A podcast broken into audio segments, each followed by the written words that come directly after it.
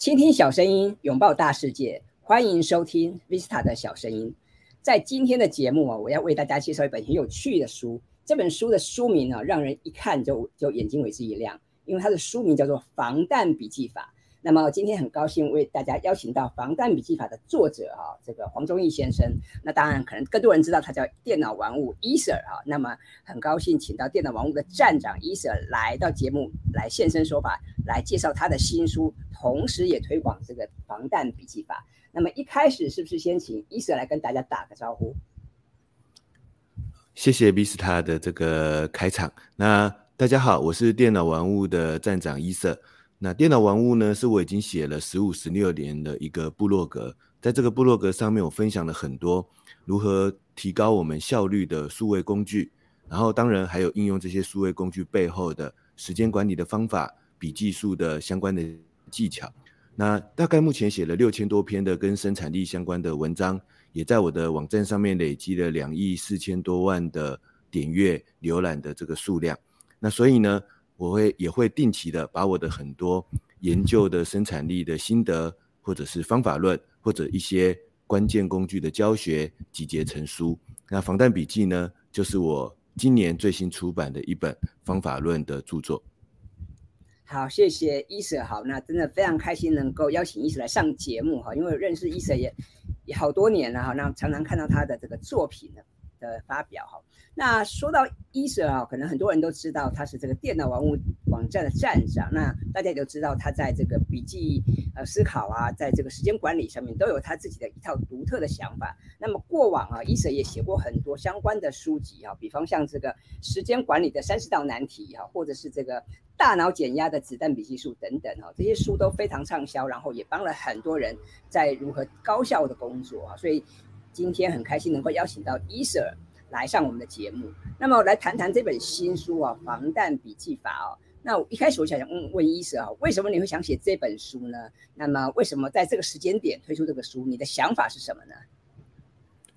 呃，我自己有一个最一开始的想法，就是尤其这几年非常多的厉害的数位笔记工具不断的推陈出新，然后例如像是 Notion 或者是。很结合卡片和笔记法的 Obsidian 等等的各种不同的数位笔记工具。那我自己也有很多的研究，甚至在我的课程当中进行一些教学。但是我慢慢的发现，有很多的朋友在这样的过程中呢，很容易迷失在这些工具的让人家眼花缭乱的这个功能上面，甚至常常会在这样的工具上，他们使用了一段时间，会跟我回馈说：“伊瑟，这些工具的功能好厉害，可是我。”最后发现自己好像花了很多时间在设计我的系统、整理我的笔记上面，但结果最后虽然是整理出了一个看起来可能很漂亮的架构，但是反而好像没有时间去完成真正的任务。就是虽然资料库是整理出来了，但是真正的专案、真正的目标却没有真正的往前推进。然后，所以我就在想，有没有一套什么样的整理系统、归纳系统？我们可以跳脱那些让人家眼花缭乱的功能或设计，甚至跳脱不同类型的数位工具，但有一个一致的可以帮助我们保护生产力、提升生产力的做笔记的工作流程。我希望把这样的一套简单精准的工作流程，可以用一本书把它呈现出来，然后让大家回头去解答他们在应用不同工具上可能面临的共同的问题。然后我另外还有一个设想是，因为我的上一本叫《时间管理的三十道难题》嘛，在里面呢讲了很多时间管理当中做目标、做计划的这个技巧。但是后来我发现，在实际课程里面，其实大多数人真正面对的生产力卡关的第一个点，是日常的生活跟工作流程中太多杂事跟太多临时意外了，就是变成我们就算是在我的工具系统上做好了一个计划。甚至写出一整很漂亮的目标笔记，但是我每天优先面对的是那些新的邮件、新的即时通、一些杂乱的杂事跟临时的意外的突袭，所以最后我们的工作流程往往还是可能变得一团混乱，生产力还是没有办法像我想象的。诶，我做好的计划，我的生产力不是理应该提升吗？我把一个工具整理的很漂亮，我的生产力不是应该提升吗？但是为什么最后达到这样的效果呢？所以我希望在这本书里面回头去重新拆解，到底我平常应该整理做到什么程度就好，不要让整理或者甚至工具的研究或者是功能的设计去浪费掉我们太多其实不一定必要的时间。然后第二个问题，我们怎么去应付那些日常工工作生活当中必不可免的杂事跟意外？我们用什么方法去接住他们，然后保护自己？于是我就可以帮自己，反而更容易的去建构出一套有效的生产力流程。所以这是这本防弹笔记法会取这样的名字，以及当时为什么会想要在我已经写过了这个大脑减压的子弹笔记，又写过了时间管理的方法书之后，会觉得我还需要再出一本。防弹笔记法这样子的工作流程的一个原因。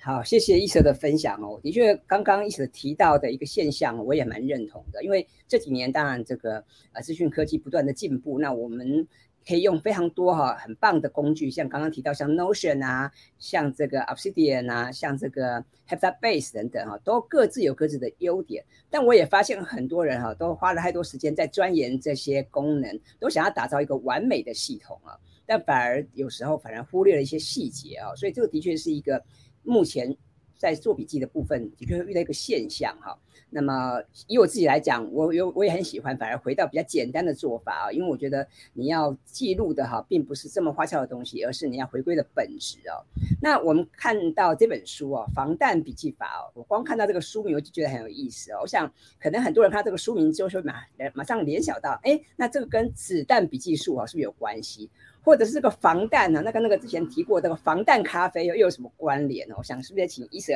来跟我们聊聊哈？那你你这本书的书名跟子弹笔记法有关吗？嗯，当然是有关的，甚至就是希望能够对比子弹笔记那样的方法，然后提出一套或许更适合我们大多数一般人的工作流程。因为就像我自己在部落格或者书中分享子弹笔记方法很多年之后，也就像我刚才提到的问题。或许有些朋友就会发现，我好像列出了看起来很像子弹的每天的代办清单，但最后工作流程好像还是非常的混乱，还是很多事情没办法真正的勾选，没办法真正的达成，甚至有可能我勾选了，但是仔细去复盘、仔细去回顾的时候，却甚至感觉到自己好像是在瞎忙，不知道自己到底真正背后要创造的价值、要实现的目标到底这个。推进到哪里？那为什么会有这样子的这个问题产生呢？呃，我觉得就是这一本书会取名叫做《防弹笔记法》。第一个想要告诉大家的，就是在我们想要攻击之前，攻击我把它定义为，就像子弹笔记法当中，大家第一时间想到的可能是排我的时间表，列出我的代办清单。在做出自己的攻击之前，我们应该先要能够保护好。自己的工作流程，保护好那些日常的杂事跟很多临时的意外对我的各式各样的这个攻击，我们要能够懂得怎么接住这些攻击，甚至当我们能够做好有效的接住攻击的步骤的时候，甚至对对我们来说就是最好的反击。甚至我们不一定要凭空的去想象一个很理想化的时间表跟代办清单，我们回头好好处理好自己日常要应对的杂事。无论是工作还是生活上的，但是有可能我们可以透过写笔记把它转化成有价值的事情，然后把临时意外的碎片处理到一个有效的流程当中。这时候，其实我们不用花很多额外的心力，反而就感觉到自己在创造价值，在实现我们的目标。这是防弹笔记法希望凸显的这样子的一个这个概念，也就是保护生产力的概念，比较像是我们在写笔记的过程中，我们真正的目的。其实是要建构一个，如果以身心健康的概念来讲，比较像是在强化我们的心肺能力，在强化我们的肌耐力，在打造好我们自己的体质。一旦打造好之后，其实我们应对任何杂事跟临时意外的攻击，说不定我们就能够处之泰然。因为我自己在时间管理课程里面，最常遇到的问题就是很多人说：“伊瑟老师，我平常的事情真的太多了。”然后我我就算做好了计划，也赶不上变化。我有很多临时的这个意外状况，所以即使有再多再厉害的什么轻重缓急啊、四象限啊等等各式各样的时间管理方法，我们是做不到的。因为我日常就已经被各种意外的攻击打成像是马蜂窝一样。然后，可是我自己回顾我自己的工作流程，我其实不会对于这些临时的杂事跟各种意外的变化感到很焦虑。那我在想，为什么呢？并不是我的工作流程不会有这些杂事，或者不会有这些临时的意外，其实非常多的。而是我发现啊，我我自己有帮自己建构一套工作流程，去把这些临时的意外的杂事把它处理好。所以这时候我就发现，所以我们要学那些更高端、更厉害的时间管理方法、目标管理方法之前，我们先懂得怎么保护好自己，能够处理好这些杂事跟临时的碎片。我觉得这是最重要的。甚至是我们的提高生产力的第一步，所以这时候我才觉得，我们或许不是要先做子弹笔记，而是要先做好自己的防弹笔记。那这就是这个书名取名的由来。好，那刚刚医生有提到哈，这个防弹笔记源自于哈要保护生产力的概念。那接下来是不是可以再请请你谈一谈这个防弹笔记的一些原则跟大方向呢？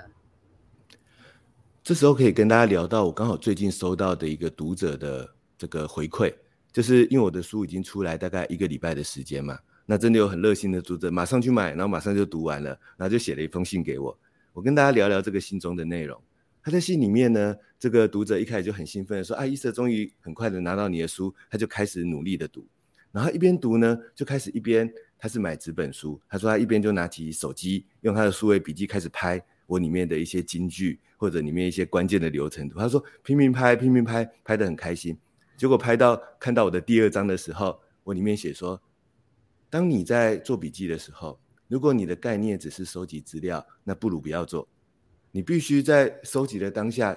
就做好集中处理这样的关键步骤。那那个读者看到那一章，他发现他必须把他前面的笔记全部删掉，或者全部重新改写。他就把这个很真实的一个这个阅读他自己做笔记的过程，然后这个回馈给我。他就说。啊，他看到我那个段落，他就终于知道说，为什么他以前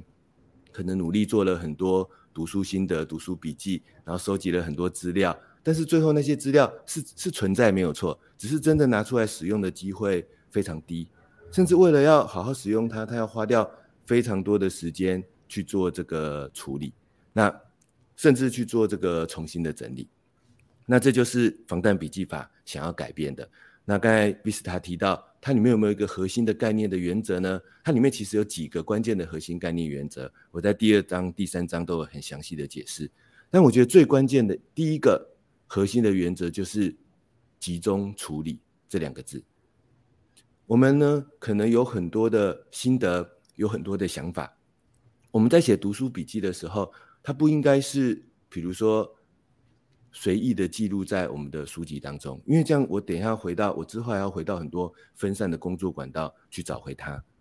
我可能平常要做很多会议记录，我平常很多有很多灵感想法，那这时候我不应该把我的会议记录放在一本专门写会议记录的笔记本，我的灵感想法用一些零散的便利贴来处理，甚至我工作流程当中的很多，比如说信件的回复、即时通的讨论交办。这些呢也不应该留在分散的邮件跟即时通当中，我们应该把它集中在一起，集中在一个我的数位笔记系统或者我的纸本笔记系统当中。但是呢，不能只是集中，因为或许很多朋友已经意识到集中的重要。像刚才那位读者朋友，他把原本纸本笔记上的笔记把它拍照下来，要放进自己的数位笔记系统当中。你可能把你的很多电子邮件的答复讨论收集下来，放进自己的笔记系统当中。但这时候，你的方式是把这些零散的资料变成很多分散的笔记，放进你的笔记系统吗？如果是这样子，那就是缺少做了第二步关键的处理的步骤。因为资料本身不重要。我们前面有提到说，我很希望告诉大家一个方法是，不要做浪费时间的整理动作。因为我们花了再多时间整理，很有可能最后我的目标并无法有效的推进、有效的完成。所以，那什么是浪费时间的整理动作呢？就是为了资料而整理资料的动作。我只是在整理很多我的邮件，我在整理我的很多会议记录，想要理清它的逻辑，想要为它建立一个分类。不要用这样的思考去做我们的笔记跟资料的整理。那要怎么思考呢？就是处理的步骤，就是资料为什么对我们有意义？不是因为那个资料本身有意义，而是因为那个资料可能未来我想到要用在我的某一个工作上面，未来我想要用在解决我的某个生活任务上面。任何资料我之所以会放进来写下来，一定有一个用途，是它未来要用在我的某一个很具体的工作或生活或者是人生的任务当中。那这就是一个关键的处理的步骤。我们应该要让我们的资料去跟我们的任务。放在一起，然后放在任务未来要执行的这样的一个地方，而不是为了那个资料去分类，不是去分类说啊，这是我的八月的会议记录，这是我的七月的会议记录，然后也不是去分类我的电子邮件，而是去把这些零散的碎片、零散的想法去放进我未来真正要执行的工作、生活的任务笔记当中，然后做好处理。当然，这个处理的步骤。我书中还提到有三个问题、三种行动的拆解，这背后有很多复杂，就是也不能说是复杂了，相对进阶一点的步骤。但是我们先把握第一个原则，就是我必须把我的所有的碎片、所有的想法、资料把它集中，但只有集中不够，我们最好再加上一个简单的处理步骤。而这个处理呢，不是资料的分类，不是资料的整理。比如说这几年很流行。这个笔记的连接嘛，因为卡片和笔记法的关系，我自己啊，对于这种笔记的连接，以及我看到很多朋友做出来的笔记连接，其实我自己有一个稍微翻转的想法，就是我觉得，如果我们要花很多时间去做笔记连接，本身也是一种过度的整理。不知道有没有人在实践卡片笔记法的过程当中，因为它里面一直讲连接嘛，你就会想说，现在已经不是以前是烦恼怎么分类资料夹。现在我是烦恼说，哎，这个 A 笔记到底要不要去跟 B 或 C 笔记进行连接呢？好，这个烦恼本身会花掉很多时间。第二个，我要在很多笔记之间做出很多错综复杂的连接，很想要把我的那个蜘蛛网、那个笔记的网络整理得很漂亮、很完整，这个本身也会花掉很多时间。但是它真的会对我们的工作有帮助吗？老实说，我是打上一个问号的，因为在数位笔记当中。其实搜寻是一个很强大的功能，那种网络中的连接，我的认知是搜寻其实大多数时候就找得到了。我的意思是我搜寻一个客服拖延的关键字，我理论上就会找出我笔记当中客服拖延的资料啦。那这时候我还要在很多客服拖延的笔记之间去建立他们彼此说啊这些笔记都是跟客服拖延相关的连接吗？我觉得好像没有什么意义。那连接要在什么时候有用呢？就是我刚才讲的处理的步骤，就是。这个资料到底具体的在我的某一个 A 专案，还是我生活中要解决的某一个亲子问题，或者是我接下来真的明确要进行的一个旅游任务上面的某个步骤，它真的有用？这时候我就把这个资料连接过去，我们只要做到这个连接就好，那这也会是一个有效的处理。这就是在防弹笔记法当中，我希望翻转大家从那种花很多时间整理资料、整理系统，或者原本没有整理的，所以我的工作流程一团破碎的这些困境，然后透过一些简单精准的原则，把它转化成一个可以保护生产力的工作流程，这是它最关键的一个概念跟这个想法。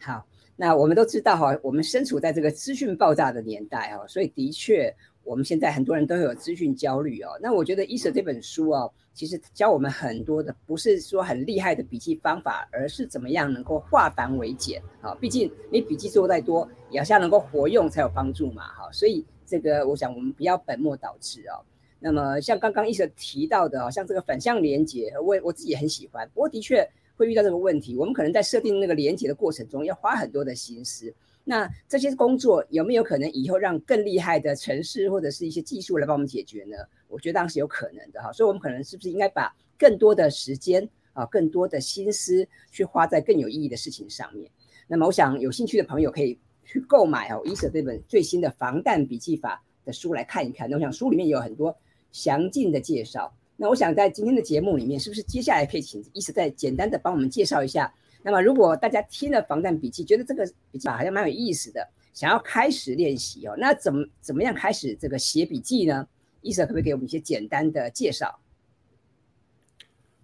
如何开始这个书写我的这个笔记？我觉得第一步就是从刚才集中处理的原则，就演化出一个我在里面的可以说是一句核心的口诀。这个核心口诀其实从我早年的大脑减压的子弹笔记法当中，一直承袭到防弹笔记法的这个系统当中，就是一个任务一则笔记。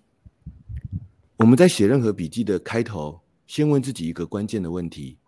我是要解决什么任务，或者我是要完成什么任务成果？我再来开始我的笔记。这个意思就是，我们可以看之前很多很多笔记法的书，会给你很多，例如像是会议记录这样的笔记范本，好像让你去写一些格式很清楚、很漂亮的会议记录。我在这本防弹笔记法当中，基本上是反对这样的事情的，因为对我来说，那都是额外花时间。最后做出一些零散的会议资料的笔记而已。我们先问自己一个关键的问题：写笔记的开始第一步，一个任务一则笔记。当我要写一个会议记录，我们先问自己，今天会议要讨论的这些重点，到底要解决哪一个任务？比如说，哦，他这个任务其实是要帮我办一个防弹笔记法的行销活动。那这时候我要建立的就不是。七月二十几号的某一天的会议记录的笔记，我要建立的应该是一个叫防弹笔记法的行销活动规划的这样的一个任务笔记，然后把今天会议讨论的重点，用执行这个任务真正的规则，也就是这个任务的目的是什么，这个任务我们讨论出来的行动流程是什么，我要做的下一步行动是什么，把它转化成我真实的笔记内容，放进我的这个刚才的行销活动的任务笔记当中。所以我的笔记系统当中不会有分散的日记，不会有分散的会议记录，而是一个一个我最终具体要完成，而且完成之后有价值的任务笔记。这是我觉得开始书写这样的防弹笔记的关键的第一步。那这时候可能有些朋友会开始想：哎，那我如果有一次的会议讨论了三个任务怎么办？那这时候当然就是把会议的碎片重点放进你的三个任务的笔记啊，而且呢，任务笔记应该是累积的。这就是防弹笔记接下来的第二个流程，就是一个任务一则笔记，意思是这个任务接下来会不断的变化，这个任务接下来会不断的产生新的行动，接下来这个任务会不断的衍生出它的新的碎片资料，这时候都应该放进之前我第一次建立的那同一则任务笔记当中。我不会因为一个任务有很多不同类型的资料，我就建立了三则、四则、五则、十则的任务笔记。我觉得呢。这样子的动作会增加我们未来很多整理的麻烦，因为我们只要问一个简单的问题：完成这个任务最好的方法是什么？大家如果在心中想一想，不就是这个任务的行动流程吗？所以呢，我们并不需要去整理这个任务零散的资料，我们只要在一则笔记当中理清这个任务的行动流程就好。所以，如果我们有一次的会议连续不小心讨论了三个不同的任务，那最好的做法就是把这个碎片放进三个。固定的、核心的、一直在更新的任务笔记当中，所以笔记反而不会一直新增，而是不断的把不断出现的新的碎片。但我要问自己，它到底这个资料要用在哪一个任务成果上？甚至再多问一个，它会用在那个任务的哪一个行动流程上？这时候就把碎片放进那一个正确的任务笔记的，他接下来需要采取行动的那个行动流程后面。这个呢是。防弹笔记的最核心的两个这个书写的流程，第一个不要做零碎的资料笔记，问自己，甚至是我读一本书看到一篇文章，不要做单独的文章的资料笔记，而要问自己，我是要用来解决哪一个任务，就把资料整理回我的任务笔记当中。当然，如果资料很大。我可以把这个资料连接回我的任务笔记当中，这就是我前一段讲的。其实没有资料跟资料之间的连接，那个搜寻就找得到。我们要把资料连接回我真正要处理的任务行动的流程上面，这是第一个防弹笔记的关键的书写的流程。第二个关键的书写流程就是，所以我不会一直新增笔记，我只是一直更新我的任务笔记。我不要以事件或者是资料的单位来新增我的笔记。一次的会议，如果讨论三个任务，我应该是把这三种不同的碎片更新回我原本就已经存在、原本就已经不断的在修正当中的任务笔记里面。于是我们的笔记反而越来越少，但是越来越精准，而且一定找得到，甚至都不用分类整理，你就可以准确的掌控你的关键的任务，甚至是关键的这个专案。那这是防弹笔记的两个关键的书写的流程，也跟大家分享。好，谢谢伊舍的分享，我想。各位听众朋友，刚刚从伊舍的分享里面，应该可以掌握到这个防弹笔记法的特色跟要点哈。那么接下来哈，我想谈谈一个比较有趣的议题啊，因为刚刚伊舍提到说他写部落格已经有十五六年的光景啊，那这个十五六年我也几乎是一路这样看伊舍当这样经经过，所以我过往我也看过伊舍非常多的这个文章啊，哈，包括他的有这个超过两亿四千万点击的文章哈，我大概大部分也都看过，然后也看过很多伊舍写过的书哦。那当然，过往伊舍可能给大家的印象是这个效率的达人嘛，是时间管理的专家。所以呢，过往可能我们提到很多重点都在谈怎么样高效工作，怎么样提高生产力。但是这回啊，我在看伊舍的新书，我发现这个重点好像有点转移啊，好像从这个提高生产力啊，慢慢转移到保护生产力。那么这也让我想起啊，我自己在讲课的过程中，我常常跟我的学员讲，我说以前我们都觉得哈，时间哈是最珍贵的。但是现在发现，其实有个东西是比时间更珍贵的，是什么呢？是我们的专注力哈。因为我们人每天虽然有二十四小时，可是我们真正专注的时间是很有限的。换句话说，我们的生产力啊，也不像是机器一样，你可以是二十四小时都持续的这个维持在高档啊。所以我们要怎么样保护生产力？要怎么样善用这个防弹笔记法来保护我们的生产力？这一部分是不是请伊生也跟我们分享一下？确实，我很认同刚才 Vista 提到的，就是防弹笔记要保护生产力的关键第一步，就是如果我们想要提升生产力，先把自己原本工作流程中会流失我们的专注力、注意力、精力、体力的那些生产力流失的漏洞，先把它补起来。那其中最大的漏洞就是刚才我一直反复提到的日常工作流程、生活流程当中的杂事、临时意外的变化的干扰，这些呢，其实。会导致我们因为这些杂事的干扰，我们原本在做一个重要的事情的时候，工作流程被切得很破碎的时候，我们很难再回到那个专注的状态，这就是专注力的流失。那些临时意外的变化不在我的代办清单上，今天忽然出现的新的需要处理的工作，就会耗费掉我们的很多体力，耗费掉我们的很多精力。于是等到我们回去要去做真正重要的工作的时候，我们发现我们已经累得半死了，这重要的工作只好延后到。这个明天再做，所以这就是我们需要堵住的这个生产力流失的漏洞。而且呢，往往我们在之前，我发现很多朋友是忽略了这样子的漏洞，或者觉得这样的漏洞只是外在环境的问题，我们做不了什么动作，所以我们只能放任自然，就是然后祈祷有一天不要再有杂事干扰我，祈祷某一天没有临时意外的变化，我可以好好做好我重要的工作。但是我自己经过这么多年的实证体验之后，发现这是不可能的事情。甚至回头来讲，有时候杂事跟意外的变化是好事，因为一个真正有效的目标，本来就是应该在不断的产生新的想法、不断的产生变化的过程中，它才会变得越来越有价值啊！真的会有个目标是我一开始设定好了，然后接下来没有任何的变化，然后最后也证明它是一个超级厉害的目标吗？在我真实的工作生活流程中，我觉得我没有看过这样的事情呢。它一定是中间不断的修正、不断的变化，才会最后变成一个更有价值的事情。所以反过来，我们其实应该是要先保护好自己的生产力，让自己懂得怎么去应对这些变化，然后让它不会变成我的心理、生理上面的负担。我们要懂得如何去把那些杂事碎片整理好，但是这个整理呢，是不要花时间的整理。然后，但是最后我可以很精准的掌控我的下一步的。行动的流程，那这样我自然就会留下时间去处理我所认为的重要的事情。所以我觉得反而是保护生产力，我才有时间去做真正重要的事情。然后我还有第二个层次的想法，就是我发现很喜欢研究生产力的朋友呢，这时候有时候反而会陷入一个误区，就是我会给自己很多生产力的目标，但我其实大多数是很难做到的，因为人的每天的时间是有限的。可是这时候我们很容易陷入一种更容易拖延、更焦虑，然后更挫折的一个心态当中，甚至工作流程、生活流程会更加的混乱。例如说什么，我帮自己要一定要加上很多，比如说早起或者是什么各式各样的生活习惯。我每天一定想要硬排时间下去进行阅读，然后我看到很多人在做什么，很多感觉有生产力的方法，我都很想要排硬排到我的这个工作流程当中，或者我在做一个工作的专案的过程当中。我就是很想先把它整理得很清楚，我不画出一个很厉害的甘特图，不整理出一个很厉害的资料分类的逻辑，我感觉我这件事情无法继续往下做。可是这时候我要告诉大家，这有可能都是拖慢我们生产力的步骤。虽然它表面看起来好像有意义，但是事实上最后造成的结果是我们发现自己时间变得更少，每天感觉更加的紧绷，甚至在这样的过程中更加的挫折。所以这时候，或许我们应该放下那种我还要再做什么来提高生产力的方法，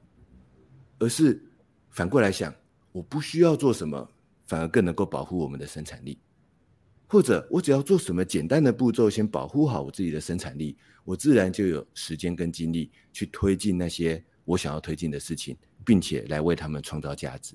那这就是这本书在取名为“防弹”，然后有一个很大的诉求，就是先保护好我们的自己的生产力吧。其实就从这样的起心动念来出发的。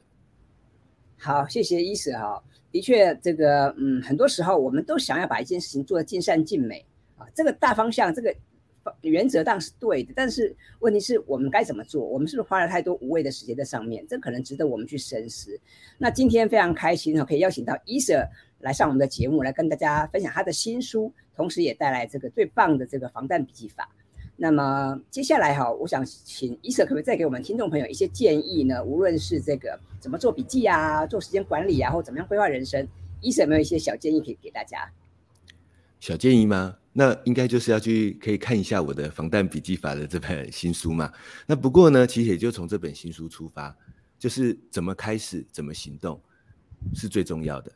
所以呢，这是我的起心动念。防弹笔记法也是从我要完成一个一个任务成果开始的。所以这本书，我自己在设计这本书的阅读流程的时候，我也是这样去为大家来做设计的。所以如果有翻开这本书的朋友，你会发现每个单元的开头有一个引导笔记表。那个引导笔记表呢，不是帮大家整理这个单元的重点，而是告诉大家这个单元可以帮你创造什么任务成果。你为了要完成这个任务成果，你可以采取。哪些两三步的行动，可能是开始这个单元的某个方法，或者是开始去改变自己的某种，例如整理会议记录的这个流程，那以及这个笔记表，它在前后的方法论工作流程的当中，跟其他单元之间的彼此连接的应对关系，那个笔记表呢，就是我希望引导大家去上手各种时间管理跟生产力笔记技巧的一个引导表格。我的设想是那个笔记表，其实我在书中有让大家有个 Q R code 可以扫描，你会获得数位版本。我的设想是我希望大家把那个笔记表复制到自己的笔记上面，去建立你的读这本书的第一则任务笔记。因为我不希望大家最后这本书产生很多你的读书笔记，那没有意义。产生你的第一则任务笔记，从这本书的方法把碎片整理到你真正的任务笔记当中，开始去解决你的工作跟生活上的问题。然后呢，在这些执行的过程当中，你看单看文字，你可能有时候有些前后之间的连接关系，你可能不是很清楚它的方法的演变关系。所以在这本书中，我提供了非常多的流程图，你翻开书就可以看到这个流程图。我甚至书中有一个延伸的数位的内容，里面甚至送给大家二十张流程图，而且是高解析的图档，让你直接放进你的笔记当中。因为你要看清楚那个流程，比如说我到底是怎么从读书的碎片最后整理成我的任务笔记的，一个任务笔记我到底是如何演进让它变成一则有效的目标笔记的？我希望这些流程图让大家看清楚你处理的真实的前后变化的关系。那这时候你就可以透过刚才的任务笔记的笔记引导表格以及这个流程图，我希望大家可以更好的去实践这个方法，然后去保护好你的生产力。推进你的这个工作流程，但无论如何，总之那个关键的原则，一个任务一则笔记。从今天开始，我们想想看，我不要再做那种零散的资料笔记了。我们就问自己，我到底要完成哪个任务？在那则我真正要完成的任务笔记上，整理我的碎片，整理我的零散的资料，以任务为单位，然后好好推进这个任务的行动流程。这是我给大家的一个这个简单的建议。好。那刚刚伊瑟给大家的建议，我我觉得是非常实用的哈。那我也很欢迎大家可以试试看。我想除了收看收听今天的节目之外，啊，也可以到书店哈去把这个这本书带回家。那么我会把这个伊瑟这本防弹笔记法的相关的资讯放在我们节目的说明栏，欢迎各位朋友呢可以上网哈，或者是到实体书店去把它带回家，然后一边看着书呢，